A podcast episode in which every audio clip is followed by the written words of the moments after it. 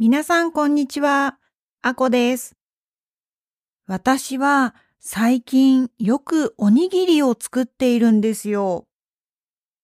まず、朝よく夫のためにおにぎりを作ります。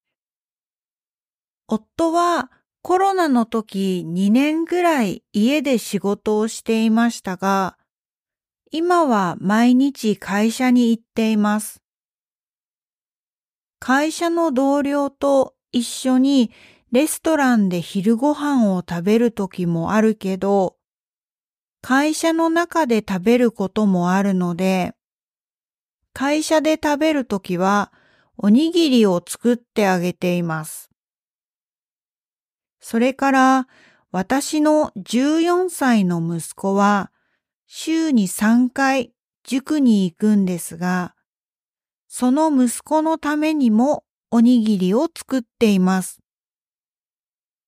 息子は塾に行く前に私たちと一緒に夕飯を食べますが、塾の後家に帰ってきたらお腹が空いているので、塾の後に食べられるようにおにぎりを作っています。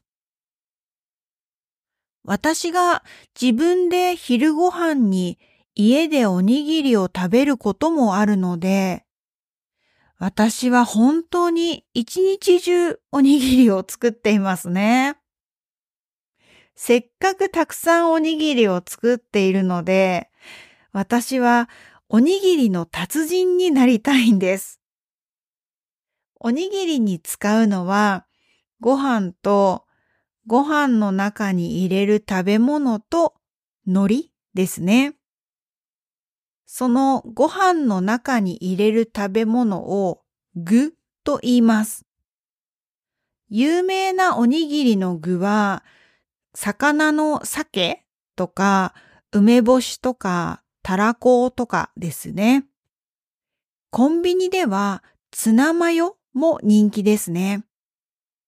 私が子供の時はツナマヨおにぎりなんてありませんでした。だから初めてコンビニで見た時、とてもびっくりしました。今は普通の具になりましたね。ツナマヨも美味しいですよね。どんな具を入れたら美味しいかなと考えています。ネットで探すといろいろなレシピが出てきますから、それでいろいろ作ってみたりしています。最近好きな具は、まずおかか梅です。おかかというのは、鰹節ボニートフレークスですね。梅干しを潰して、おかかと醤油と混ぜて、それをおにぎりの具にするんです。この前のポッドキャストで梅干しのお湯について話したんですが、聞いてくれましたか？その飲み物に使っているのと同じ蜂蜜梅干しをおにぎりにも使っています。おかかチーズのおにぎりも美味しいですね。おかかチーズおにぎりは、おかかとチーズを混ぜておにぎりに入れるんです。チーズは私はプロセスチーズを使っています。プロセスチーズって英語でもプロセスチーズって言うのかな？日本のスーパーでよく売っていて、子供もよく食べるチーズです。あと、うちの息子が好きなのは、スパムおにぎりです。スパムってありますよね。缶に入っていて、ハムみたいな肉。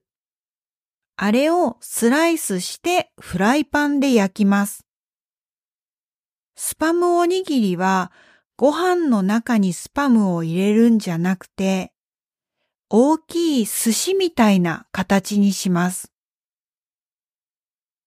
おにぎりを寿司のご飯みたいな形にして、その上に焼いたスパムを乗せて、落ちないように海苔で巻くんです。スパムも味が強いからおにぎりにすると美味しいですね。サンドイッチとかおにぎりとか中に入れるものを変えるといろいろなアレンジができるの楽しいですよね。今年はたくさんいろんなタイプのおにぎりを作ってみようと思います。皆さんももし好きなおにぎりの具があったらぜひ教えてほしいです。そうそう、Spotify では皆さんからのコメントをもらうこともできるようになっていますので、誰もコメント書いてくれないんですけど、もしよかったら書いてくださいね。今日のポッドキャストは、おにぎりの達人になるためのお話でした。また来週。